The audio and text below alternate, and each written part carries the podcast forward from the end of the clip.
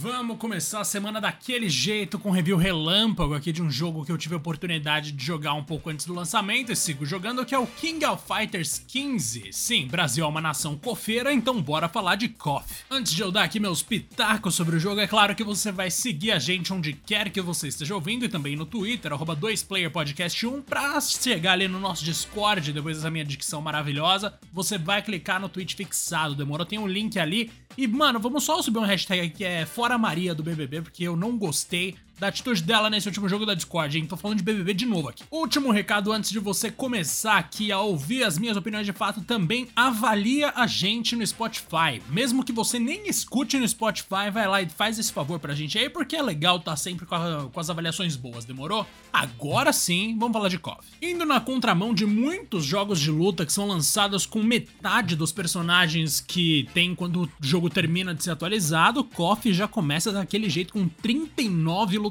disponíveis logo de cara, velho. Isso aí é maravilhoso. Meio que é uma tradição de KOF, então a gente já até que esperava, né? Os KOFs no geral são muito numerosos desde, nossa, qual foi o primeiro que eu joguei? 98 talvez, mas eu joguei isso aí já em 2003. Então já não era um jogo novo. Então, cara, é já passou um tempo, mas por incrível que pareça, muitos dos elementos que tornam KOF a franquia que é estão lá ainda para bem e para mal. Para bem no sentido de que mais uma vez, a gente tem uma variedade imensa de personagens, é uma coisa incrível.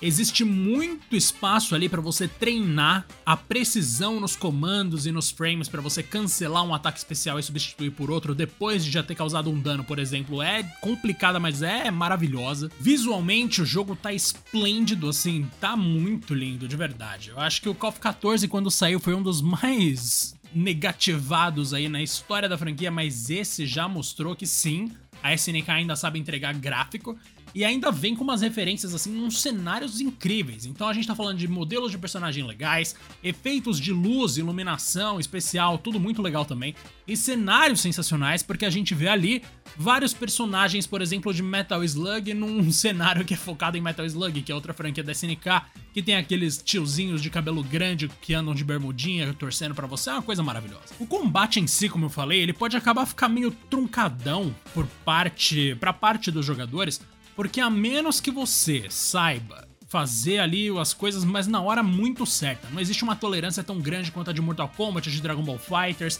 A gente tá falando aqui de um jogo que é exigente pra caramba, você vai treinar muito. E, velho, tudo bem, eu entendo a proposta, né? KOF costuma ser um pouco mais exigente nesse sentido, mas talvez, justamente por prezar tanto por essa, por esse aspecto mais competitivo, mais robusto, digamos assim, uma coisa que é menos democrática, o jogo acaba parecendo um tanto, sei lá, talvez um pouco lento demais para algumas pessoas que não sabem que só de você apertar quadrado perto do outro personagem ele já vai dar um combo. Pois é, tem isso. Ao mesmo tempo em que KOF tem algumas das mecânicas de combo mais complexas de se executar dos últimos tempos quando a gente fala em jogo de luta, se você apertar soco leve cinco vezes na numa proximidade ali decente, então tipo com o seu personagem próximo do outro, você vai dar um combo que vai gastar todas as barras que você tem, ou quantas você puder gastar, né? Eu acho que o máximo é 3.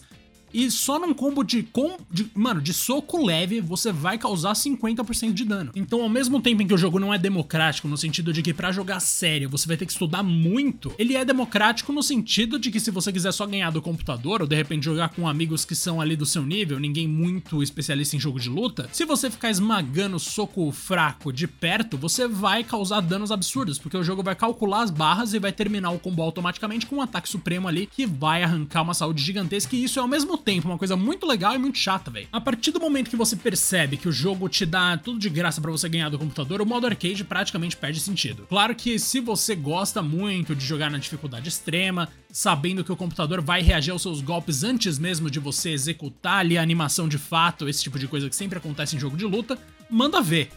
Mas na prática mesmo assim, para quem quer, ah não, agora eu vou zerar a história desse aqui, agora eu vou zerar a história desse grupo aqui, né? Porque para variar tem uma historinha ali com no final uma sequência de imagens estáticas. Nossa, bem que podiam ter investido mais nessa SNK, pelo amor de Deus.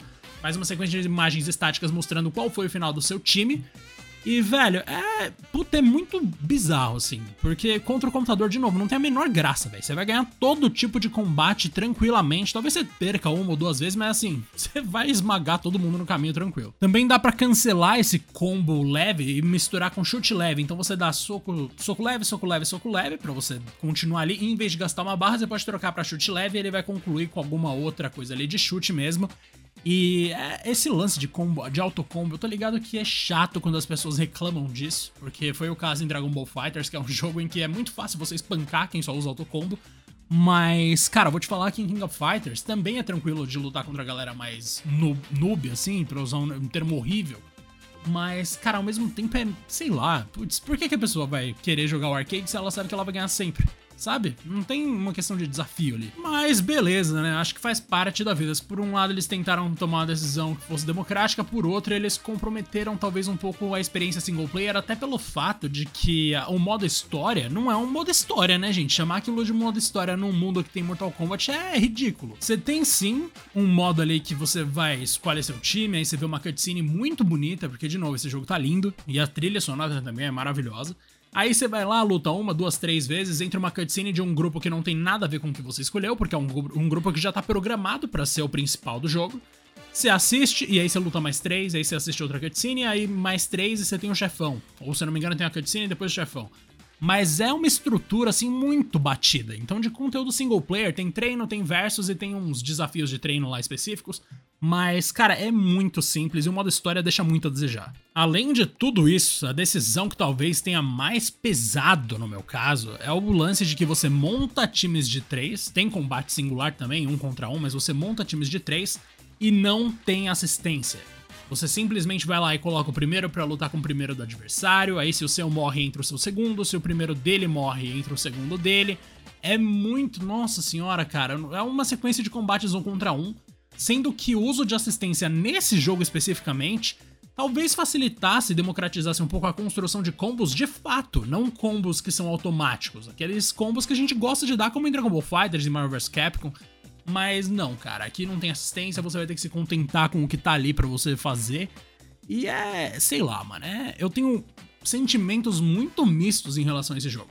Por um lado, talvez seja o jogo de luta que mais exige dedicação. No meu passado recente é que eu tive contato, e olha que eu jogo jogo de luta pra cacete. Então é, é interessante sim esse lado da coisa. Mas por outro lado, é um jogo que ainda tá preso no tempo, assim, é uma franquia que talvez nunca tenha sido melhor em termos de jogabilidade no um contra um, mas sabe aproveitar tão pouco os conceitos que fazem dela ser o que é. King of Fighters surge, surge lá nos anos 90 como uma reunião entre diferentes franquias e você pensa, né? Nossa, que louco, a gente vai ter um monte de personagem para escolher, para usar. E chega no 15 agora, você de fato tem tudo isso, mas não tem nenhum tipo de interação entre eles, não existe uma valorização dos times que tem até nome. Mano, as equipes têm nome e elas não têm muita relevância, é uma coisa muito contraditória em termos de história, de mundo, de lore, sabe? A não ser pelo seu finalzinho ali em imagens estáticas que vai mostrar umas fotos aleatórias e um texto, porque não tem nem voz naqueles finais, tanto faz o time que você escolher. E talvez seja proposital, porque aí a pessoa não se sente obrigada a jogar com uma equipe específica, mas e aí, cara? Você vai desrespeitar assim a história? Sei lá, esse lado me pega muito. Enfim, KOF 15 é um jogo de luta super competente. Se você é do tipo de pessoa que gosta de coisa competitiva, que gosta de estudar, de, nossa, passar ali muito tempo treinando, manda ver, você não vai se arrepender. Agora, se você curte uma coisa mais democrática, uma experiência mais contemporânea em termos de nível de história, não é esse o jogo que vai te entregar isso, sinto muito. Repito, o single player desse jogo é triste, então a menos que você queira competir online, não vai valer a pena, certo? Muito obrigado por acompanhar até aqui, não esquece de seguir a gente onde quer que você esteja ouvindo e também seguir a gente no Twitter, arroba 2playerpodcast1 e ainda avaliar o nosso programa no Spotify, mesmo que você não escute no Spotify, demorou? Muito obrigado e até mais.